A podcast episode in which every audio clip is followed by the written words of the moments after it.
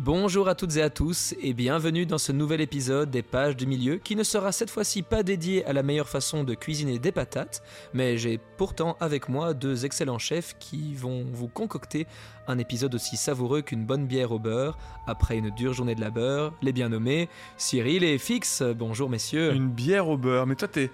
T'es vraiment dans les références euh, à gogo quoi.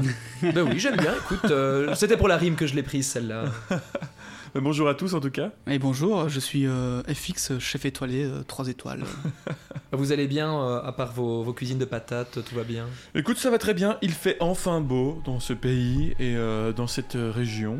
C'est l'été qui commence. Moi, ça me mhm. met en joie. Ouais. Voilà. J'en suis ravi.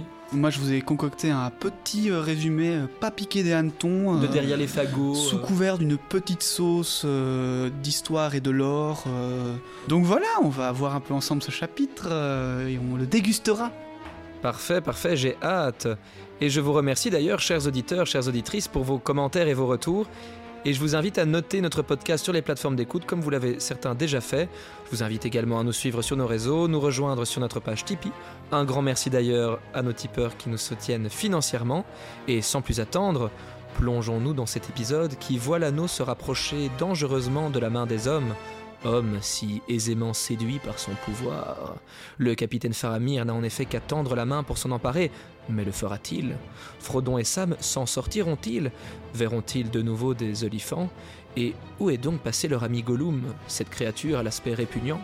Réponse tout de suite.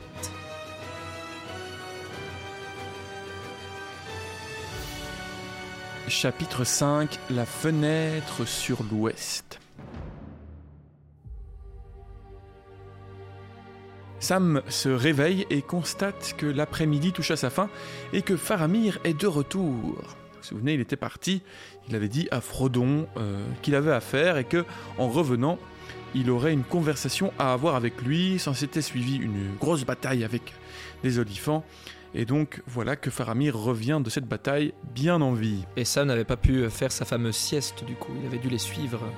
Bah si, là, du coup, il a pu s'endormir, ah, euh, vu qu'il se réveille. Ah bah oui, il se réveille. il se réveille, donc il a... Il, se bouscule. Il s'est carrément endormi à la fin de cette bataille, euh, tranquillement. Donc avec Faramir, cette fois, sont réunis en large demi-cercle facilement deux ou 300 hommes, hein, donc c'était quand même une grosse troupe. Faramir est assis par terre au centre, tandis que Frodon se tient devant lui. La scène ressemble étrangement au jugement d'un prisonnier. Sam s'approche, mais personne ne fait attention à lui. Il les observe et écoute avec attention, prêt à voler au secours de son maître si besoin est. On le connaît, ce bon Sam serviable. Le visage de Faramir est sévère et autoritaire et une intelligence fine se lit derrière son regard scrutateur. C'est le mot. Ses yeux sont fixés sur Frodon et Sam comprend rapidement que Faramir n'est pas satisfait du discours de Frodon. Il veut en savoir plus sur Foncombe, sur la compagnie, mais surtout sur quelque chose qu'il a l'impression que Frodon lui cache. Les vers du poème qu'il avait entendu dans ses rêves mentionnaient bien un demi-homme, mais aussi le fait que le fléau d'Isildur serait révélé à sa venue. Que pouvait donc bien être ce fléau d'Isildur Frodon doit le savoir, mais ce dernier ne répond pas. Bon, dit Faramir, je vous demande donc de me dire de quoi il en retourne, car ce qui concerne Boromir me concerne aussi. Une flèche d'orque a tué Isildur, si l'on en croit les vieux contes, mais les flèches d'orque ne manquent pas, et la vue d'un tel objet n'eût sans doute pas été reconnue comme un signe du destin par Boromir du Gondor. Cette chose est-elle sous votre garde? Elle est cachée, dites-vous, mais n'est-ce pas là votre choix? Frodon nie. Cette chose, comme dit Faramir, ne lui appartient pas, et elle n'appartient à aucun mortel, grand ou petit. Seul Aragorn, fils d'Arathorn, peut la revendiquer. Il a le droit de revendiquer l'anneau, fatalement, puisqu'il a appartenu à Isildur. Il n'a pas trop intérêt à le faire, mais il peut. Aragorn Ouais. Ah ouais. Selon Faramir. Selon Frodon. Ah, Frodon. Bah, en tant qu'héritier du trône du Gondor, euh, c'est l'anneau lui appartient de droit. Ouais, ouais, Isildur l'a pris de la main de Sauron et il en a fait sien.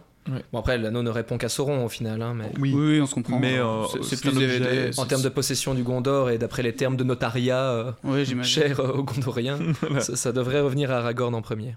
Pourquoi lui et pas Boromir, prince de cette cité, qu'ont fondé les fils d'Elendil? demande Faramir. Parce qu'Aragorn est issu en ligne directe de père en fils d'Isildur, fils d'Elendil lui-même, et l'épée qu'il porte fut autrefois celle d'Elendil, répond Frodon. Un murmure traverse alors l'assemblée, mais Faramir reste stoïque. Il faudra des preuves et que ce Aragorn se présente à Minas Tirith s'il veut que cette revendication soit établie. Cette revendication convenait pourtant à Boromir, dit Frodon. D'ailleurs, s'il était ici, il répondrait à toutes vos questions. Et comme il se trouvait déjà au Roros il y a de cela bien des jours, avec l'intention de se rendre directement dans votre cité, vous pourriez avoir bientôt des réponses si vous y retournez. Mon rôle au sein de la compagnie lui était connu, comme à tous les autres, car il m'a été dévolu par Elrond de Foncombe lui-même devant tout le Conseil. C'est cette mission qui m'a amené dans ce pays, mais il ne m'appartient pas d'en parler à quiconque en dehors des nôtres. Toutefois, ceux qui prétendent s'opposer à l'ennemi feraient bien de ne pas l'entraver. Bien, dit Faramir. Vous me demandez de me mêler de mes affaires, de m'en retourner chez moi et de vous laisser tranquille. Boromir me dira tout quand il reviendra. Quand il reviendra, dites-vous. Étiez-vous son ami? Le souvenir de l'agression de Boromir revient alors à Frodon, et après une seconde d'hésitation, il acquiesce. Seriez-vous donc peiné d'apprendre que Boromir est mort? rajoute Faramir. J'en serais certainement très attristé, dit Frodon. Puis, lisant dans les yeux de Faramir, il perd contenance. Mort? Voulez-vous dire qu'il est mort Et que vous le saviez? Cherchez-vous maintenant à me piéger avec un mensonge? Je ne piégerai même pas un orc avec un mensonge, dit Faramir. Faramir espère que Frodon aurait pu lui indiquer les raisons de la mort de Boromir, mais pour le hobbit, ce dernier était vivant lorsqu'ils s'étaient séparés. Le monde est semé de dangers, dit Frodon. Assurément, répond Faramir, et la traîtrise n'est pas la moindre. Cette dernière phrase est au-delà du tolérable pour le bon Sam, qui fait maintenant irruption au centre de l'anneau. Dis donc, capitaine Il se plante droit devant Faramir, les mains sur les hanches, l'air de s'adresser à un jeune hobbit qui, interrogé sur ses visites au verger, lui aurait répondu avec ce qu'il appelait du front. Les hommes présents, à la vue de ce petit homme plein d'assurance et de colère face à leur capitaine, sont très amusés. À quoi voulez-vous en venir?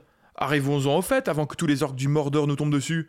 Si vous croyez que mon maître a assassiné ce Boromir avant de prendre ses jambes à son cou, vous êtes privé de bon sens. Mais dites-le, qu'on en finisse. Et puis laissez-le nous savoir ce que vous entendez faire de nous. Mais dommage que les gens qui parlent de combattre l'ennemi puissent pas laisser les autres faire leur part comme ils peuvent sans s'en mêler. Ils seraient rudement contents si vous voyez là. Ils croiraient s'être fait un nouvel ami. Que oui. Patience, dit Faramir, sans colère toutefois. Ne parlez pas devant votre maître, qui est plus intelligent que vous, et je n'ai besoin de personne pour m'instruire de notre danger. Petite claque de Faramir. À fond. Ça picote un peu, ça. Il faudrait mettre un peu d'eau froide là-dessus. Faramir explique qu'il doit prendre toutes les précautions, qu'il a ordre de tuer tout ce qui se trouve dans ce pays sans la permission du seigneur de Gondor. Mais, malgré tout, il ne tue pas de bêtes ou d'hommes sans réelle raison. Il invite Sam à rester tranquille et à attendre. Il regarde Frodon. Vous me demandiez comment je puis savoir que le fils de Denethor est mort. Les rumeurs de mort ont bien des ailes. Aux proches parents, la nuit est porteuse de nouvelles, dit-on. Boromir était mon frère. Il demande à Frodon s'il se souvient de quelque objet notable que Boromir portait sur lui. Frodon réfléchit et se souvient de son corps, ce qui indique à Faramir qu'il ne ment pas. Ce corps est porté par le fils aîné de la maison de Faramir depuis maintes générations, et il est dit que si on le fait sonner où que ce soit dans les frontières du Gondor, sa voix ne peut pas passer inaperçue.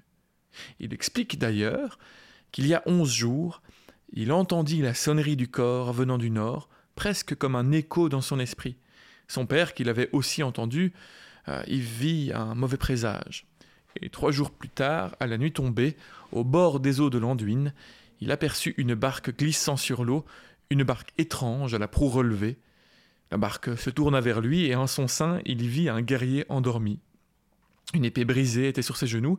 C'était Boromir, son frère, mort. Il reconnut toutes ses affaires, mais une chose manquait, son corps, et il remarqua quelque chose d'inconnu, une belle ceinture passée à sa taille comme des feuilles d'or entrelacées. La barque vira dans le courant et il ne la revit plus. Il n'y a plus de doute pour Frodon, car la ceinture que vient de décrire Faramir est la même qui lui a été donnée en Lothlorien par la dame Galadriel elle-même. Faramir l'examine alors attentivement et reconnaît le même ouvrage qu'il avait vu sur la barque. Faramir ajoute que le corps de Boromir lui est aussi revenu, mais non pas en vision. Ce dernier était fendu, comme coupé en deux par une hache ou une épée, les fragments retrouvés sur les rivages de l'Antaluve. Frodon ne peut donner aucune information à Faramir. Lui-même n'a aucune idée des circonstances de la mort de Boromir et de la manière dont son corps charnel et son corps de guerre sont arrivés jusqu'à son frère. Mais une crainte monte en lui. Si Boromir a été tué, alors ses autres compagnons l'ont peut-être été aussi. Il prie alors Faramir de le laisser partir le plus vite possible. Il doit achever sa mission et Faramir ne peut l'entraver. Faramir le rassure. Boromir n'aurait pas pu être déposé dans une barque et ainsi apprêté si toute la compagnie avait péri. Quoi qu'il ait pu arriver sur la marche du Nord, de vous, Frodon, je ne doute plus. Pour peu que les épreuves m'aient appris à juger des paroles et des visages des hommes, je puis m'essayer au demi-homme. Mais il y a quelque chose d'étrange chez vous, Frodon, un air elfique peut-être. Quoi qu'il en soit, les mots que nous avons échangés ont plus de poids que je ne le supposais au début. Je devrais à présent vous ramener à Minas Tirith pour que vous répondiez là-bas à Denethor, et je le payerais justement de ma vie si je choisissais maintenant un parti qui devait nuire à ma cité. Je ne prendrai donc aucune décision hâtive. Il faut toutefois nous en aller d'ici sans plus attendre. Il se lève et donne quelques ordres à ses hommes. Ceux-ci se divisent rapidement, et quelques instants plus tard, il ne reste plus que Faramir et deux de ses gardes. Faramir veut que Frodon et Sam viennent avec lui. Ils ne peuvent suivre la route vers le sud, car elle restera dangereuse pour quelques jours encore, et elle sera désormais surveillée comme jamais auparavant. Il veut les emmener dans un endroit secret, là où les orques et les espions de l'ennemi ne les découvriront pas. Là-bas, ils pourront se cacher et se reposer un peu. Et au matin, Faramir décidera ce qu'il convient de faire pour lui et pour eux.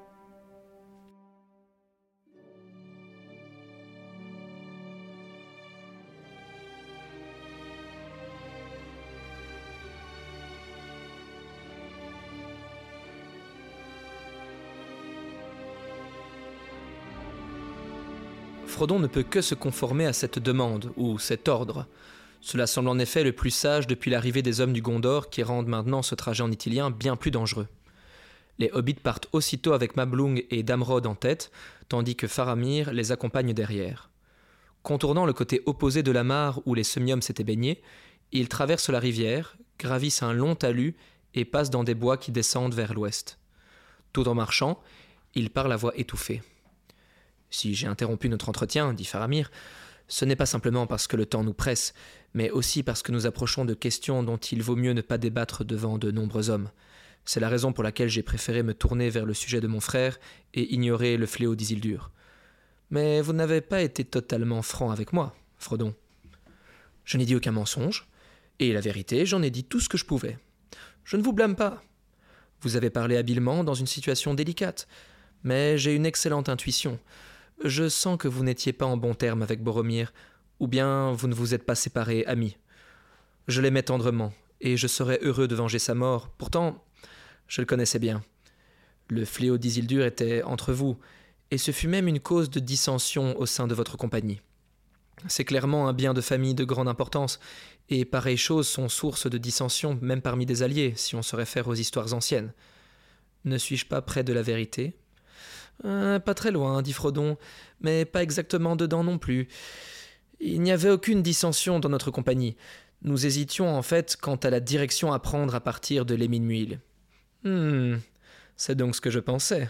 Votre différend était bien avec Boromir seul. Il désirait que l'objet soit apporté à Minas Tirith. Qu'il se soit trompé ou non, je suis sûr d'une chose, c'est qu'il est mort en beauté, dans l'accomplissement d'une bonne action. Son visage était encore plus beau que dans la vie. Oh, il, est, fin quand même le Saramir. Ah, il est classe. Hein. Le Salamir. Oui, bah, c'est ce qu'on disait la semaine dernière euh, dans le précédent chapitre. C'est qu'effectivement, Faramir a, beaucoup de, flair. En, fin limier qu'il est hmm. euh, à chasser des orques en italien. C'est quelqu'un qui a beaucoup d'éducation, qui a tellement, à mon avis, analysé, étudié de choses qu'il arrive facilement à, à connecter les points, notamment par rapport au fléau d'Isildur, mais surtout, là, par rapport à, Frodon, c'est qu'il a une bonne intuition, il arrive bien à lire euh, à travers les gens, et je pense que c'est lié notamment à sa faculté, pas d'être incorruptible, mais de résister à la tentation, euh, comme on va le voir par rapport à l'anneau. Mhm. Il n'y a pas de grand moment euh, de lutte interne pour lui par rapport à l'anneau, mais en tout cas, dans ce chapitre-ci, il va vraiment nous, nous prouver l'étendue de sa, sa grandeur d'âme et, et de noblesse Ah, de, c'est- de descendants en fait des, des grands rois de l'époque. Ouais. Et c'est considéré comme beaucoup, comme je le disais à- à- aussi pour euh, Glorfindel, mais comme le personnage préféré de beaucoup de, de personnes qui aiment bien Seigneur des Anneaux. Je l'ai encore entendu plusieurs fois dans des vidéos en, en faisant des petites recherches, etc. Euh, et voilà, et c'est probablement un peu mon cas d'ailleurs. C'est un beau personnage, Faramir. Un Oui. bien bel homme, un beau capitaine. Ouais, mais euh, comme on l'avait dit la semaine dernière, je me demande toujours ce qu'il fait vraiment de majeur dans cette aventure, à part. Être beau. C'est déjà beaucoup, Mais finalement. oui. Contra- con- contrairement à Gollum. Que nous n'avons pas vu depuis un moment d'ailleurs. C'est vrai. Faramir s'excuse ensuite d'avoir pressé Frodon au sujet de l'anneau, bien qu'il ne l'appelle pas ainsi, et il lui fait part des connaissances que sa famille a sur le savoir ancien, ainsi que certaines archives qui lui ont été partagées par un certain pèlerin gris lors de ses rares passages dans la Cité Blanche. Le pèlerin gris dit Frodon. Vous connaissez Gandalf? Gandalf le Gris, le plus cher de nos conseillers. C'était le guide de notre compagnie jusqu'à ce que nous le perdions dans la Moria. Mitrandir perdu s'écrie Faramir. Il semble qu'un sort funeste se soit acharné sur votre communauté. C'est une terrible nouvelle. Faramir révèle à Frodon que lors de sa dernière visite à Minas Tirith, Gandalf cherchait principalement des informations sur la grande bataille de Dagorlad, où fut vaincu Sauron, et sur ce qui était arrivé à Isildur par la suite. En assemblant les informations qu'il avait en sa possession et en parvenant à glaner quelques rares réponses de la part de Gandalf, Faramir a deviné qu'Isildur s'était jadis emparé d'un objet très spécial de la main de Sauron, précisément de sa main, un objet qui ne fut plus revu par aucun homme depuis, et qui donnait en même temps le pouvoir et le danger, un artefact qui, s'il pouvait assurer l'avantage dans une bataille, aurait certainement poussé Boromir à vouloir l'acquérir pour garantir la victoire de Minas Tirith, ainsi que sa gloire personnelle. Il tient toutefois à rassurer Frodon quant à ses intentions et ses éventuelles prétentions sur un tel objet. Mais ne craignez plus rien, je ne prendrai pas cet objet même si ma cité était au bord de la ruine et que j'étais le seul en état de la sauver. Mon seul souhait est de voir l'arbre blanc fleurir à nouveau dans les cours des rois, voir revenir la couronne d'argent et Minas Tirith en paix, Minas Arnor telle qu'autrefois. La guerre doit être, tant que nous défendons nos vies contre un destructeur qui nous dévorerait tous, mais je n'aime le glaive que pour ce qu'il défend, la cité des hommes de Numénor, et je voudrais que l'on l'aime pour ses souvenirs, pour son ancienneté, pour sa beauté et pour sa présente sagesse. Peut-être que j'ai ma réponse, du coup. Voilà. Parce que finalement, il ne fait pas grand-chose, mais il a le cœur pur, cet homme, et finalement, c'est quand même la chose la plus difficile de résister au mal. Il n'a pas besoin de faire grand-chose, mais il résiste au mal par essence, parce qu'il a ses convictions qui sont juste emplies d'une de pureté. Eh bien là aussi, tu, je crois que c'est là le, le nœud en fait euh, de la question pour peut-être aborder euh, cette question que beaucoup se posent. Pourquoi est-ce que Faramir n'est pas tenté par l'anneau, si seulement il l'est? Il y a plusieurs réponses, même si elles, elles convergent un peu toutes vers euh, les mêmes éléments. C'est que si Faramir est tenté par l'anneau, il refuse très vite cette tentation. C'est surtout dans le film euh, qu'on peut voir des, des phrases, des éléments qui, euh, bah, évidemment, il est tenté par l'anneau dans le, film, ça c'est clair, il n'y a pas d'ambiguïté là-dessus, et on voit aussi pourquoi il le refuse. Dans le livre, il n'y a pas vraiment d'éléments qui indiqueraient qu'il pourrait être tenté, mais si c'était le cas et qu'on l'imaginait, on pourrait se dire que la seule raison qui le pousserait à refuser euh, l'anneau et le pouvoir qu'il conférerait, c'est parce qu'il, par son intuition, par euh, le regard qu'il a sur les choses et son savoir, il pressentirait le jeu de l'anneau et ce qu'il pourrait causer comme destruction, et que même vu les, les dessins de Faramir, à savoir protéger Minas Tirith, protéger toute la grandeur euh, passée, présente et potentiellement future, il sait, il pressent très bien ce que l'anneau en ferait de cette intention-là, et du coup il refuse euh, ce moyen-là pour euh, arriver à ses fins. Oui, c'est clairement par son érudition, par le fait qu'il soit au courant, qu'il soit renseigné, qu'il sait que ça ne sert à rien, quoi, que ça, Mm. ça va l'amener à sa S'il en est tenté. Oui, mais Euh, ouais. Après, s'il n'est pas tenté, c'est normalement la, la piste la plus évidente, parce que visiblement c'est comme ça que Tolkien l'a écrit. On arrive plutôt sur un personnage à la manière de Tom Bombadil. En tout cas, C'est ouais, qu'en fait, des- l'anneau, il tente les gens parce qu'il sait que les gens qu'il tente peuvent l'aider à arriver à son but, à savoir retrouver Sauron. Tom Bombadil, c'est un ermite qui vit dans la forêt, en omettant total, en mettant de côté le fait que Tom Bombadil est un être autre qui vient de l'extérieur de la Terre du Milieu, en omettant cette information-là qui est assez importante pour le coup, c'est surtout que Tom Bombadil, il ne va lui servir à rien. Il garderait l'anneau dans sa poche. Il allait l'oublier. Il allait l'oublier, le perdre dans sa maison, et l'anneau n'aurait jamais pu retrouver Sauron ou dans tellement longtemps que ça l'intéresse pas. Faramir, au final, qu'est-ce qu'il fait? Bah, il patrouille le long du Mordor, mais il revient vers Minas Tirith, vers Osgiliath, et il n'a cure de l'anneau. Il s'en fiche complètement. Il ne sait même pas ce que c'est. Enfin, il ne sait pas que c'est un anneau en particulier. Lui, ce qu'il veut, c'est protéger Nastérite, mais il s'en fout. Ouais, mais... Il n'a pas besoin de ça, il va pas le ramener vers le Mordor, alors que l'anneau, il sait très bien que Frodon va au Mordor. Bah, Donc ouais, il a beaucoup plus intérêt à tenter Frodon, Sam et Gollum, plutôt que de retenter Faramir, tu vois. Non, Parce que là, Frodon, de toute façon, il amène l'anneau. Ouais, au- mais moi je suis pas d'accord parce qu'il aurait beaucoup. L'anneau aurait tout intérêt à se faire attraper par Faramir et puis à, à- et Faramir se faire buter dans une bataille et l'anneau, hop, il arrive à Oui. Sauron en quelques Bah, secondes. Faramir, c'est plus compliqué que Boromir, parce que Boromir, là, l'anneau savait très bien, vu que Faramir, pour le coup, a ce cœur, ce cœur pur, ses nobles intentions euh, de roi d'antan. C'est clair que c'est moins. Il, peut, il va perdre son temps à essayer de convaincre Faramir. Alors que Boromir, il l'a fait. Il a tenté Boromir parce que Boromir, comme le réexplique Faramir, il voulait également la grandeur de Minas Tirith et la préserver, mais il voulait aussi avoir sa gloire personnelle. Oui, mais Et du coup, l'anneau, il en a profité parce qu'il se disait Ok, si Boromir s'empare de, s'empare de moi, il va me ramener à Minas Tirith, certes, il va me mettre au doigt, et ce sera bon. Ça vaudra, ce serait comme dire à Sauron Eh oh, je suis là Sauron n'aurait plus qu'à ouais, mais il a été dit sur Minas. Tirith et le récupérer, c'était bon. Je pense qu'il a été aussi dit par le passé que dans, dans des épisodes précédents que Sauron avait peur de voir le Gondor arriver avec l'anneau pour le combattre. hein. Ça c'est pas Bah, ça avait surtout dit si c'était dans les mains de l'héritier légitime, à savoir Aragorn. Oui, mais, Ouais. mais, euh, Boromir et Faramir, même Denethor, ils n'ont. Ils ne pourraient pas utiliser le pouvoir de l'anneau avec la même puissance qu'Aragorn ouais, mais ou qu'un Gandalf. Je pense euh. pas que c'est une stratégie, non- malgré tout, que Sauron ou l'anneau aurait voulu euh, tester, quoi.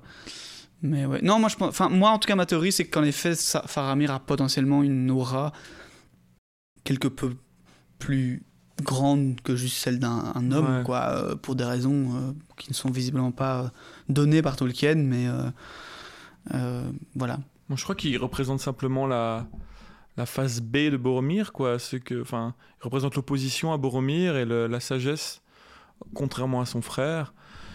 Je crois que, enfin, faut pas chercher une. En tout cas, de mon point de vue, j'ai pas l'impression qu'il faut chercher une, une raison pragmatique, parce que, parce que c'est pas seulement la, la raison qui te permet de te retirer de la tentation de l'anneau. Bah, c'est quelque chose de supérieur quand même, parce que l'anneau corrompt tout le monde. Même. Bombadil serait corrompu c'est pour, au ça- c'est final. pour- c'est pour ça que ça ne suffit pas de dire euh, Faramir s'en fout de l'anneau parce qu'il il n'y trouve pas d'intérêt, etc. Non, moi c'est plutôt l'anneau se fout de Faramir parce qu'il sait qu'il ne va pas arriver à retrouver Sauron en passant par Faramir. C'est plutôt dans ce sens-là. Ouais, mais je pense que n'importe quel autre homme euh, qui serait présent à côté de Faramir serait tenté par l'anneau. Donc, ça me. Je sais pas, ça me convainc pas tellement. J'ai juste, moi, j'ai l'impression qu'ici, on a justement, on est face à un personnage qui justement représente cette, euh, pour le coup, cette volonté, euh, cette non-volonté de, de pouvoir, quoi, cette volonté très humble, très humble, comme il dit, son, son, sa seule volonté, ce qui lui est le plus cher, c'est de protéger le Gondor, mais non pas de se mettre lui en avant. À l'inverse de Boromir, Ouais. qui voulait être un grand capitaine Ouais, et mener des armées. Ouais, ouais, Donc c'est vrai. vraiment l'opposition entre la tentation personnelle et l'orgueil, plutôt que le service que... Désintéressé. hein. Désintéressé, ouais. C'est certainement ça qui le sauve alors de la avis, tentation. hein. Bon, après, euh, on peut, on peut se faire toutes les interprétations, interprétations qu'on veut. C'est pas inintéressant de se dire que l'anneau a sa propre volonté et qu'il essaye d'avoir une strat. Bah, ça, c'est c'est un fait. Mais, L'anneau euh, a sa volonté propre. Oui, oui, tout à fait. Mais jusque-là, à faire une stratégie en se disant Faramir, non. Parce que. Moi, je crois qu'il a juste lancé son dé et que c'est le seul qui a fait un, un coup Il a- critique, il- un petit un petit nat 20 et qu'en fait, il est super. euh, Parce que imaginons si Faramir, là, euh, est vraiment corrompu par l'anneau et le prend à Frodon. Bah. Franchement, euh, une grosse attaque sur les Tiliens, euh, y a moyen, quoi. Vous nous direz ce que vous en pensez.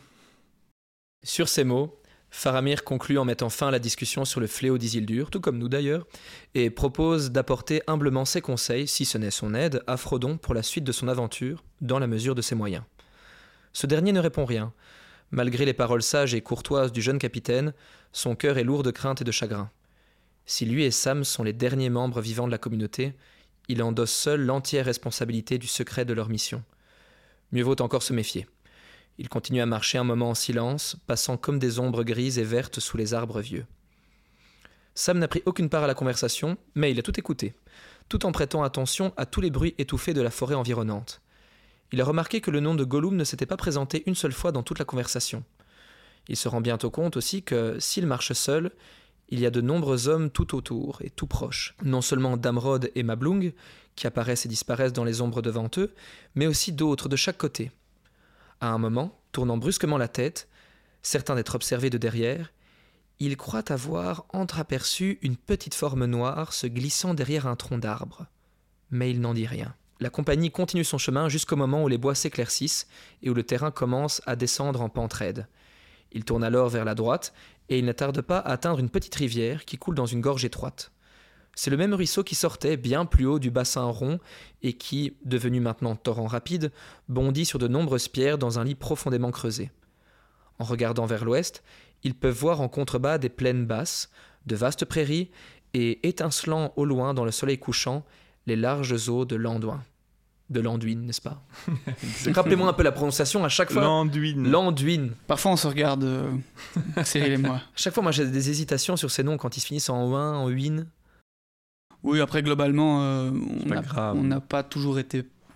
Enfin, je sais qu'il y a d'autres Totalement précis mots dedans, aussi où, où on pourrait techniquement dire qu'on les prononce L'autre différemment. Lorien, l'autre Laurienne, tu vois, c'est pareil. À chaque fois, j'ai une Ça, c'est plus une francisation. Pour moi, ça. je dirais la Laurienne. Euh, par je crois contre, que l'Anduin, tu vois, c'est en mode français. Et sinon, c'est Anduin. Si on voulait le dire un peu à l'elfique. euh, ou en- Ouais, ce serait aussi. Moi, moi je dirais de l'Anduin d'office. Mm. La Laurienne. Enfin voilà. Je sais que par exemple, il y a un mot, un nom qu'on a donné la semaine passée où toi, Cyril, tu as dit euh, C alors que c'est un C. Donc tu as dit si. Enfin, tu vois, je sais plus c'est Ouais, quoi le nom. Kirit ou Et que pour Ah moi, oui, ça Siri pourrait- Tungol, Kiri Tungol. euh, Ah non, pour, pour le coup, Dans ce Cyril genre-là. Tungol, je dirais S, mais c'est un autre où pour, comme c'est la façon dont c'était écrit, moi j'aurais mis un K en tout cas, comme Celeborn et pas Celeborn. Oui. Hmm. Euh, mais c'est- en- en- encore une fois, c'est vrai qu'on dit, on va dire Cyril Tungol et pas Kiri Tungol, donc je sais pas, je n'en sais rien. Un débat Enfin. que nous pouvons ouvrir dans les commentaires avec vous d'ailleurs. L'appel à l'action. Tout est bon pour, euh, pour créer de l'interaction avec le public. Il est maintenant temps pour nos hobbits d'avoir les yeux bandés sur le restant du chemin à parcourir, ce qui n'est pas sans leur rappeler leur récent passage en Lothlorien, Lothlorienne. Mablung et Damrod se chargent de l'opération et poursuivent leur route en guidant Frodon et Sam. Ils suivent un chemin en pente rapide qui ne tarde pas à devenir si étroit qu'ils marchent à la queue leu frôlant de part et d'autre un mur pierreux. Leurs gardiens les dirigent de derrière, les mains fermement posées sur leurs épaules. De temps à autre, comme ils passent par des endroits inégaux, on les soulève un moment pour les reposer un peu plus loin. Le bruit de l'eau courante reste toujours sur leur droite et il se fait plus proche et plus fort. Enfin, on les arrête et les fait tourner plusieurs fois sur eux-mêmes de sorte qu'ils perdent tout sens de l'orientation. Ils grimpent un peu, puis on les soulève à nouveau pour les faire descendre de nombreuses marches et tourner autour d'un coin. Ils entendent soudain le son d'une chute d'eau. Ils ont l'impression qu'elle est tout autour d'eux. Enfin, on les repose une ultime fois sur leurs pieds.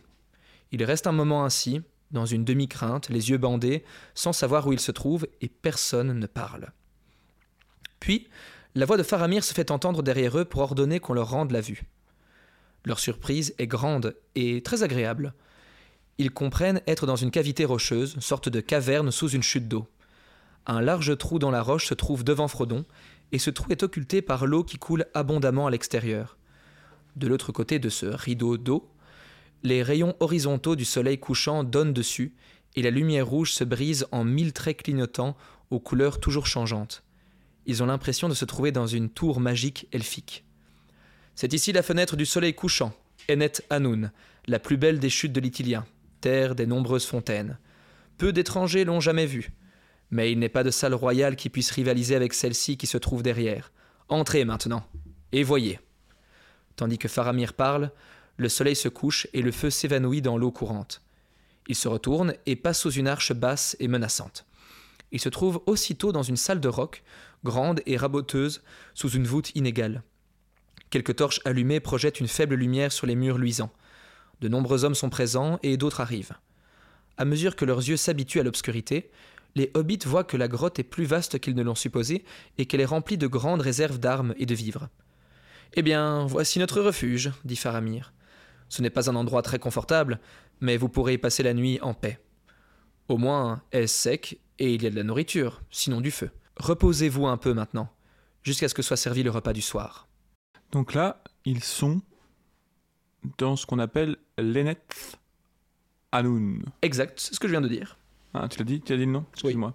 Et pour la tu étais en train de rêver justement la description que je t'en faisais et tu as perdu il, le nom. Il essayait surtout de prononcer ça correctement hein, après notre discussion. Mais pour la petite histoire, euh, rapidement, on en avait parlé la semaine dernière. On avait dit que, donc, que l'Itilien avait été envahi par les, par les forces de Sauron à partir bah, 100 ans à peu près avant les événements, donc vers 2900 du Troisième Âge. Et effectivement, euh, précisément en 2901 du Troisième Âge, les orques euh, ont vraiment envahi l'Itilien, ont fait fuir les populations locales. Et à partir de ce moment-là, les troupes, euh, comme Faramir, comme on a maintenant les rangers de l'Itilien, ont été créés. Et l'intendant du Gondor à ce moment-là, Turin II, a ordonné la création de plusieurs bases. dont celle-ci, Nenet Anun, qui est donc une base qui a été créée pour surveiller et protéger l'Itilien. Ce sont un peu des, gardes forêts en fait, des gardes forestiers. Ils en ont les couleurs en tout cas. Les hobbits sont emmenés dans un coin et on leur donne un lit bas où s'étendre. Pendant ce temps, des hommes s'affairent dans la cave en silence. Faramir va d'un homme à l'autre, interrogeant d'une voix douce chaque nouvel arrivant. Certains reviennent de la poursuite des Sudrons, d'autres, laissés comme éclaireurs près de la route, apparaissent en dernier. Tous les Sudrons ont été exterminés, à l'exception du grand Moumak. Personne ne peut dire ce qui lui est arrivé, et impossible d'en savoir plus sur les mouvements de l'ennemi, car aucun orc n'a été aperçu dans les parages, bien qu'Anborn ait aperçu quelque chose d'étrange dont il fait part à son capitaine. J'ai vu ou cru voir quelque chose d'un peu étrange. Il commençait à faire très sombre à ce moment, et peut-être n'était-ce qu'un écureuil. Pourtant, dans ce cas, c'était un écureuil noir, et je ne lui ai pas vu de queue. On aurait dit une ombre sur le sol, à croupeton, quelque chose dans le genre. elle a filé derrière un tronc d'arbre quand je me suis approché, et elle a grimpé aussi vite que l'aurait pu faire n'importe quel écureuil. Bah, vous interdisiez de tuer aucune bête sauvage sans raison, alors je ne l'ai pas fait, et ça n'avait pas l'air d'être autre chose, donc je n'ai vraiment pas décoché de flèche. Mais je suis resté un moment car ça semblait étrange, et puis je me suis hâté de revenir. J'ai cru entendre la chose siffler d'en haut à mon adresse au moment où je suis parti il se peut que ce soit quelques bêtes de la forêt noire qui se promènent jusqu'ici dans nos bois. Oui, peut-être, dit Faramir. Mais ce serait un mauvais présage. Nous ne voulons pas d'échapper de la forêt noire en itilien. Sam, qui a tendu l'oreille pour entendre cette conversation, a l'impression qu'en disant ces mots, Faramir jette un regard rapide dans sa direction, mais il ne dit rien. Pendant un moment, lui et Frodon restent allongés, observant la lumière des torches et les hommes qui vont et viennent en parlant à mi-voix. Puis, Frodon s'endort soudain.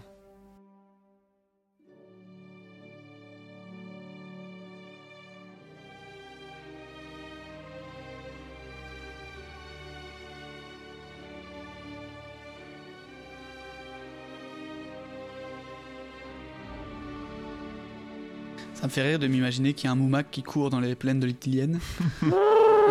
qui sont pour le coup probablement plus habités, mais t'imagines, t'es juste fermier. tu fais ton petit champ et puis tout d'un coup. Corinne Corinne, il y a un truc dans le jardin C'est le chat Quoi encore? Qu'est-ce qu'il y a? Oh bah, il est parti Pauvre Moumac, on ne saura jamais quel aura été son sort. Peut-être qu'il va revenir jusqu'en comté. Ou alors c'est peut-être justement comme euh, Bill le poney, il va retourner chez lui bien sagement, en suivant le chemin. À ces mots, du coup, les mots de Faramir, hein, si je ne me trompe, euh, Sam réfléchit. Il peut avoir raison, pensait-il, mais peut-être pas. De belles paroles peuvent cacher un cœur infâme. Il pourrait dormir une semaine entière. Et à quoi cela servirait-il qu'il reste éveillé au milieu de tous ces grands hommes? Mais selon lui, il le faut malgré tout. Le soleil disparaît et le son de l'eau continue. Ce qui pousse Sam au sommeil, si bien qu'il s'enfonce les poings dans les yeux. Il a vraiment pas envie de dormir. Hein. Il considère vraiment qu'il a protégé euh, Frodon et rester éveillé. Bah c'est bien, il fait bien son boulot, Sam. D'autres torches sont allumées et un fût est mis en perce. Certains vont chercher de l'eau à la chute alors que d'autres se lavent dans, dans des cuvettes Faramir fait de même dans un bassin de cuivre qu'on lui amène avec une serviette blanche. Il annonce aux hobbits qu'il est temps de manger. On leur apporte une cuvette d'eau, à la surprise de Sam, qui n'avait pas l'habitude d'être servi, et qui regarde ces grands hommes s'incliner devant lui. Il se lave alors le visage, et les Dunedains s'en étonnent. Est-ce la coutume dans votre pays de se laver la tête avant le souper? Oh, Non, avant le petit déjeuner. Mais quand on manque de sommeil, l'eau froide sur le cou fait le même effet que la pluie sur une laitue flétrie. Voilà, à présent, je peux rester éveillé assez longtemps pour manger un morceau. on les amène à des sièges faits de barils recouverts de fourrure pour être à la bonne taille et on les place aux côtés de Faramir. Avant de commencer, ils se tournent tous vers l'ouest et observent un moment de silence. Faramir leur indique de les imiter. Nous le faisons toujours. Nous regardons vers ce qui fut Numénor, et au-delà, vers ce qui est et sera toujours le pays des elfes. N'avez-vous point de coutumes semblables au repas? Non, dit Frodon, se sentant rustre et sans éducation. Néanmoins, ils expliquent à ce moment-là qu'ils ont quand même le, le fait, les petites traditions de, de faire un, de trinquer, de, de, saluer leur rôde, etc. Et, Faramir le, dit qu'ils font également la même chose. Je l'avais pas écrit, mais je voulais le noter, comme quoi euh, ils sont un peu russes, mais il dit oui, mais on fait quand même ça. Et Faramir fait oui, nous aussi, c'est bien, c'est bien. Boire du vin doré pâle, frais et bouqueté, et manger du pain beurré et des viandes salées après tant de jours de voyage et de solitude est comme un festin pour les hobbits. Ils se sentent heureux et ont le cœur léger. À la fin du repas, Faramir les emmène à l'arrière de la caverne, dans une petite pièce séparée par un rideau. Il leur demande des informations sur Gandalf ou les gens de la Laurienne. Frodon, maintenant bien éveillé, fait le récit de plusieurs de leurs aventures, se gardant bien de parler de leur mission. Il ne manque pas de parler, bien sûr, de Boromir. Là, il fait juste tout le récit de, l'histoire de Boromir, etc., qu'on mhm. connaît déjà. Il résume. Exactement. Il dut en coûter à Boromir de fuir devant des orques, ou même devant la féroce créature dont vous parlez, ce Balrog, tout dernier qu'il fut à partir. Oui, il fut le dernier, mais Aragorn dut prendre notre tête. Il était le seul à connaître le chemin après la chute de Gandalf. Mais sans le souci de nous, autres petites personnes, je ne pense pas que lui-même ou Boromir aurait fui. Ça me donne aussi envie de m'imaginer que s'il n'y avait pas eu les hobbits, Boromir et Faramir seraient probablement restés pour aider Gandalf, et ça nous aurait donné une belle scène épique de baston euh, voilà. ils auraient peut-être tous les trois péri aussi, hein, au final. Euh. Cela ne pouvait pas être autrement, FX. Il faut arrêter de penser à d'autres versions. Oh, mais je sais pas, je dis pas ça comme ça. Ça ne pouvait être euh, qu'ainsi. Moi, je, enfin, je dis pas ça dans le, le fantasme d'autre chose qui n'a été écrit. Je dis juste. Enfin voilà. L'image est belle en tout cas. Même si tout a été écrit, on s'imagine toujours qu'à peu de choses près, l'histoire aurait pu se passer comme ça et que. Enfin voilà quoi. Frodon demande ensuite des informations sur Minas Tirith ou encore Minas Ithil. Faramir est très défaitiste. Cela fait longtemps que l'espoir est parti.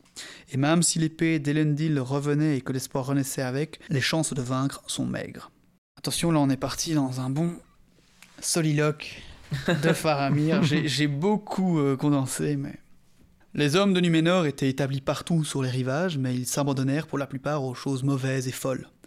Un grand nombre euh, s'éprirent des ténèbres et des arts noirs, Certains s'adonnèrent entièrement à la paresse et à la facilité, et d'autres se battirent entre eux, jusqu'au moment où leur faiblesse les livra à la conquête des hommes sauvages. On ne dit pas que les mauvais arts aient été pratiqués en Gondor, ou que le nom de l'innommé y ait jamais été honoré, et la sagesse et la beauté du temps jadis, amenées de l'Ouest, demeurent longtemps dans le royaume des fils d'Elendil le Beau, et elles s'y attardent encore.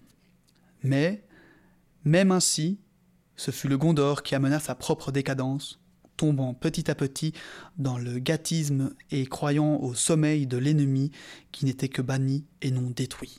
Donc voilà, tout simplement, il fait le récit un peu de choses qu'on a, dont on a beaucoup parlé euh, ces derniers temps.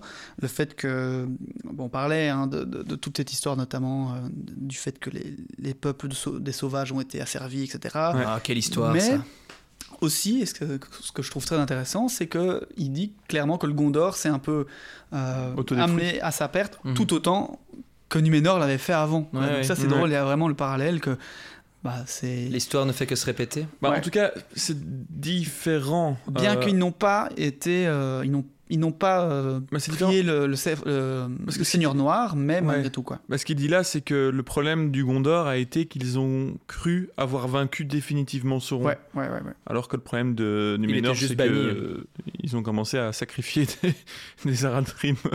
Mais justement, alors, je, bah, parce que, alors je, je m'avance un petit peu trop vite en fait, mais je continue, vous allez voir. La mort était toujours présente, du fait que les Numénoriens comme dans leurs anciens royaumes qu'ils avaient ainsi perdus, étaient toujours assoiffés d'une vie éternelle invariable. Les rois édifiaient des tombeaux plus splendides que les maisons des vivants, et ils attachaient plus de prix aux vieux noms de leur lignée qu'à ceux de leurs propres fils.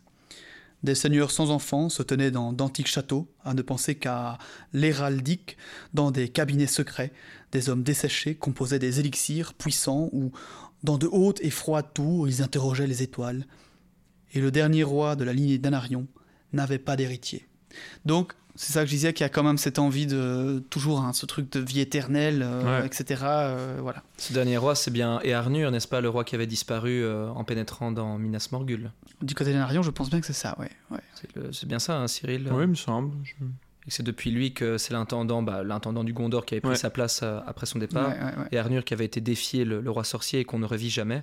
Il y a d'ailleurs cette théorie comme quoi la bouche de Sauron que l'on rencontrera plus tard serait peut-être ce Earnur euh, décharné, euh, travaillé par les forces maléfiques de Sauron. Moi, j'aimerais bien, euh, quand on y sera, creuser un peu cette théorie, parce que je la trouve géniale. Il n'y a vraiment aucun élément pour l'appuyer. il n'y a rien du tout, bah, à part que ce, cette bouche de Sauron, est, il est fait mention que c'est potentiellement un, un Numénoréen noir. Hmm. Ah, et ça, ça, ça c'est dit. Donc potentiellement, ça pourrait être bah, un, un, ancien roi du Gondor. Euh, ou, ou, les Numénoréens noirs qui, qui datent de, de voilà, qui date encore du. C'est possible. Qui date encore de soit d'Umbar ou soit de ben voilà de. c'est le seul élément qui appuierait ça parce que la bouche de Sauron, on ne sait pas d'où elle vient. Ouais. Et Arnur, on ne sait pas où il a terminé. C'est juste pour ça. Mais il est fort probable qu'Arnur soit juste mort de, de folie, de terreur, torturé par euh, le roi euh, sorcier.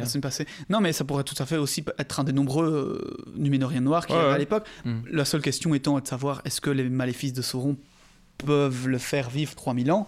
Euh, Mais moi, j'aime à le penser. Peut-être qu'il aurait confectionné un anneau euh, supplémentaire pour euh, juste pour lui. Juste pour lui, ce qui permettrait peut-être de faire une autre série Amazon ah, là-dessus. mais oui, un vrai spin-off. En tout cas, il a de très belles lèvres.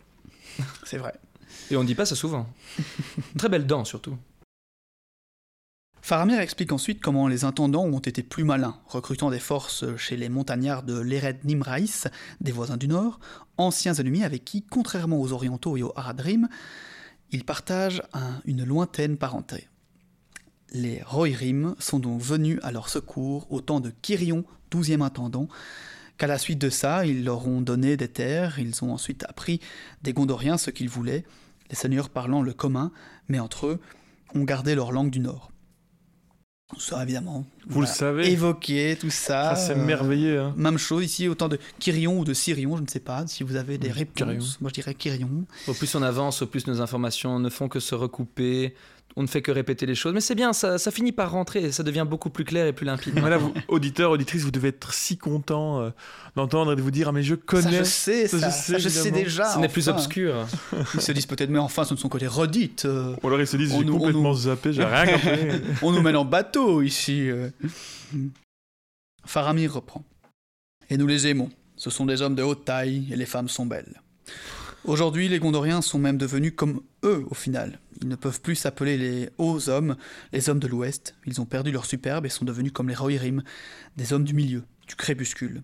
Alors ça c'est du coup expliqué dans cette partie du livre que un peu à la façon des, des elfes qui sont partis à Valinor et les elfes qui sont restés, ils ont cette, petite hiérarchie, les hommes de Numénor étant les hommes euh, les plus hauts, quoi, les plus grands. ouais, des hommes du. Comment, comment il a dit ici? Euh, Ne peuvent plus s'appeler des hommes du haut, voilà, les hommes de l'ouest, les hommes du crépuscule et du milieu étant les hommes qui sont restés, donc les Rohirrim, etc. Et évidemment, il explique euh, que les hommes du bas, les sauvages, etc., c'est la troisième catégorie de subhuman. Euh. Enfin, voilà, ah, on va pas faire plus de commentaires là-dessus. C'est le tiers-monde pour eux. Oui, bah clairement, en vrai. Il explique ensuite que les elfes et les hommes avaient l'habitude de combattre ensemble, mais que le temps et les artifices de l'ennemi les ont séparés. Il en est pourtant encore parmi nous qui entretiennent des rapports avec les elfes, quand ils le peuvent, et de temps à autre, certains vont en secret en Lorienne, d'où il est rare qu'ils reviennent. Pas moi, car je considère qu'il est à présent dangereux pour un mortel de rechercher volontairement les anciennes gens. Mais je vous envie d'avoir parlé avec la Dame Blanche. Euh, petite mention aussi ici du fait que les fameuses personnes qui partent en Lorienne ne reviennent pas parce qu'ils auraient été pris par la sorcière, mais parce qu'en fait ils se disent waouh, en fait moi je reste ici, c'est stylé. J'adore aussi ces petits détails mm. qu'on chope un peu partout. Enfin, t'es sûr de ça? Parce qu'il me semble pas qu'il. Je ne pense pas qu'il reste. Il y a plus de possibilités, surtout qu'ils se font abattre en fait. Qui se font abattre ou euh, sur leur retour ou peut-être en y allant. Parce que le... parce qu'il n'y a pas d'humains présents en Lothlorien d'ailleurs, ils sont très très vigilants avec leurs frontières les en Lothlorien. On ne laisse pas rentrer n'importe qui en Lorien. Bah, J'aurais dit ce qu'a dit Faramir. Il en, il en est pourtant encore parmi nous qui entretiennent des rapports avec les elfes quand ils le peuvent, et de temps à autre, certains vont en secret en Lorien, d'où il, il, est rare qu'ils reviennent. D'où il est rare qu'ils reviennent. Ça veut dire Qu'il y en aurait qui reviendront. Ça veut dire qu'il y en a qui reviennent et qui ah donc peuvent faire le récit de ceux qui sont restés là-bas. Donc pour moi. C'est aussi potentiellement que ah, dans tous ceux qui font, qui font des, euh, qui passent des nouvelles, euh, des messages entre la Laurienne et, et le Gondor, peut-être aussi juste qu'ils meurent sur le chemin. Tu vois oui, non, mais, s'il y en a qui sont revenus, ça veut dire qu'ils ont fait le récit de ceux qui sont restés et qui sont revenus. Et donc ils ont pu dire que c'est pas du tout la Galadriel ah qui a dit je te bute. Donc probablement qu'il y a des humains. Ah bah c'est intéressant, tiens, je, n'aurais pas cru. Ouais. Après, voilà, quand il dit les rares, à mon avis, il y a 4-5 érudits euh, tous les 20 ans qui, qui vont euh, là-bas, mais c'est vrai que c'est chouette. C'est pas tous les 4 matins qu'on envoie une troupe d'éclaireurs. Moi j'aime bien chez Gala. Comme chez Gala, chez Tati Gala. Comme euh, Bilbon finalement passe ses jours à Foncombe et, et se, pose là-bas tranquillou bilou quoi. Il reparle ensuite quelque peu de Boromir, mais il ne faut pas longtemps à Sam pour fourcher. Bon, euh, du moment même où il le vit, il voulut posséder l'anneau de l'ennemi. Mais Sam, tais-toi, Sam, s'écria Frodon, même chose que vous euh, à l'instant. Oh là là, oh m'y voilà encore. Oh, chaque fois que tu ouvres ta grande gueule, tu mets les pieds dans le plat, me disait l'ancien. Oh, il avait bien raison. Ah, pauvre de moi Puis, il rassemble tout son courage. Écoutez, monsieur, n'allez pas tirer avantage de mon maître parce que son serviteur n'est qu'un imbécile. Vous nous avez bercé de belles paroles tout au long. Vous avez endormi ma vigilance en parlant des elfes et tout ça. Mais beau et qui bien fait, comme on dit chez nous. Voilà l'occasion de montrer votre qualité. C'est ce qu'il semble, dit Faramir, lentement et d'une voix très douce, avec un étrange sourire. L'anneau unique que l'on croyait disparu du monde, et Boromir a tenté de le prendre de force. Et vous, vous vous êtes échappé. Et vous vous êtes encouru sur toute cette distance à moi. Et je vous ai ici, dans des régions désertes, deux semi-hommes et une armée d'hommes à mon service. Et l'anneau des anneaux, beaucoup de la fortune, une chance pour Faramir, capitaine de Gondor, de montrer sa qualité. et il se tenait droit, grand et rigide, ses yeux gris étincelants. Frodon et Sam bondirent sur leur garde, mais Faramir reprit sa gravité. Hélas pour Boromir, l'épreuve était trop forte. Nous disons la vérité, nous autres hommes de Gondor. Le trouverai-je sur la grande route que je ne le prendrai pas. Je suis assez sage pour savoir qu'il est certains dangers que l'on doit fuir. Restez en paix et soyez rassurés, Sam Sagas. Si vous paraissez avoir trébuché, dites-vous que c'était écrit qu'il devait en être ainsi. Encore une fois Mais ça, c'est tellement récurrent. Ça, c'est vraiment enfin, du, texte tel quel. Il les met ensuite en garde de ne plus prononcer ces mots à voix haute et il s'assoit en silence. Il discute ensuite du chemin à suivre, expliquant qu'il compte passer par Gorgoroth, mais sur ces mots, Frodon vacille et s'endort. Faramir le porte jusqu'à un lit et Sam se met à côté de lui. Bonne nuit, capitaine, monseigneur, dit-il. Oh, vous avez pris le risque, monsieur. Vraiment dit Faramir. Oui, monsieur. Et vous avez montré votre qualité. La plus haute.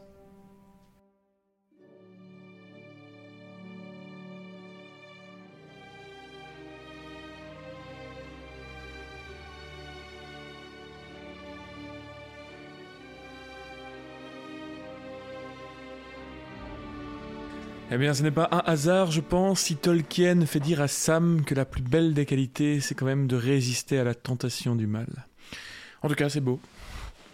Ouais. C'est quand même beau. Chouette passage. Bah donc il est bien tenté, alors Faramir, pendant un très bref instant. C'est ça que je n'étais plus sûr, en fait, c'est que cette phrase qu'il dit Et vous voilà ma, mère, à ma portée, euh, entouré de tous mes hommes, dans une région déserte.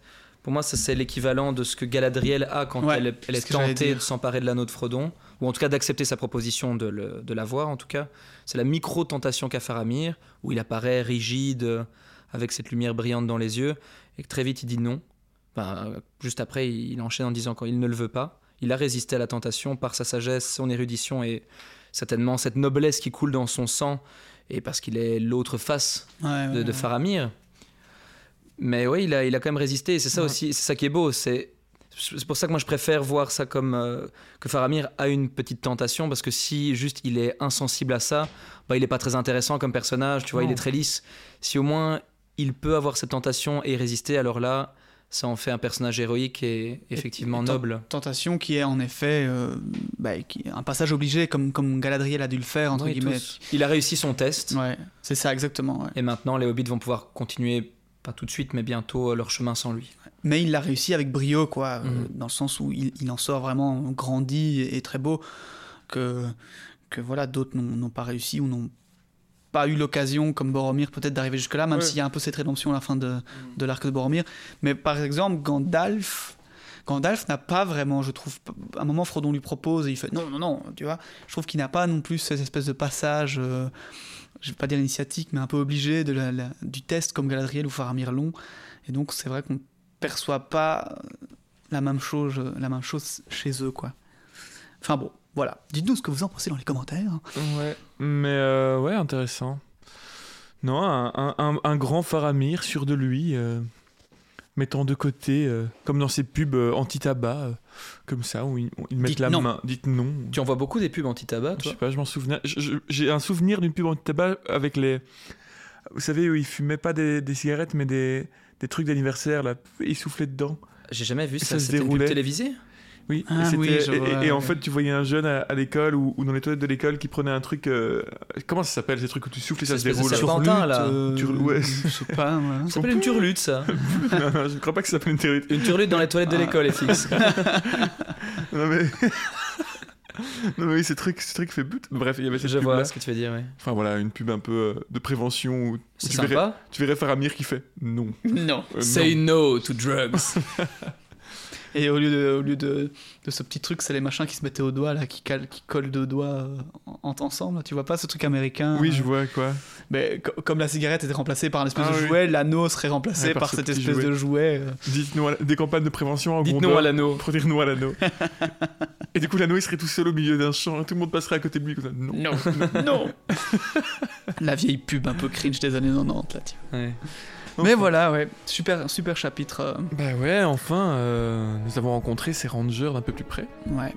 Oui, d'ailleurs, voilà, ces rangers qu'on disait, ils ont été créés, euh, ils ont été créés quand, quand Sauron est arrivé. Ils vont probablement prendre part à la, au combat à la Porte Noire, même s'il n'a pas d'écrit qui, qui l'affirme, on peut quand même en être quasi sûr, hein, parce qu'il n'y aurait pas de raison qu'ils aillent pas euh, au combat le plus important. Et euh, ils deviendront tout simplement les, on va dire la petite armée personnelle de protection de Faramir quand il deviendra euh, prince, de, l'Ithilienne, nommé par, par Aragorn quand il reprendra le trône. Donc voilà, belle, belle fin pour cette famille de. Mais pas grand chose de plus à dire, hein, puisque, comme on l'a dit, euh, c'était vraiment créé en 2901, donc un, peu, plus de 100 ans avant, avant les événements ici. Et... Ils n'ont pas vraiment d'histoire. Non, pas tellement. Voilà. Voilà. Et c'est donc la fin de cet épisode. J'espère que vous l'avez apprécié. Si c'est le cas, n'hésitez pas à laisser une note sur la plateforme avec laquelle vous nous écoutez. Laissez-nous un petit commentaire, partagez vos remarques et vos réflexions. Vous pouvez nous suivre sur nos pages Facebook et Instagram. Et je vous rappelle que nous avons ouvert une page Tipeee et nous vous remercions chaleureusement, vous, nos chers tipeurs. Pour le prochain épisode, je vous invite toutes et tous à vous munir d'ici là de votre plus beau maillot, d'une paire de lunettes de vision nocturne et de vous faire discret car nous aurons le plaisir de vous retrouver pour une baignade de minuit dans le lac interdit en compagnie de l'agile Gollum. D'ici là, passez une belle semaine et à dimanche prochain. Salut à tous. Au revoir.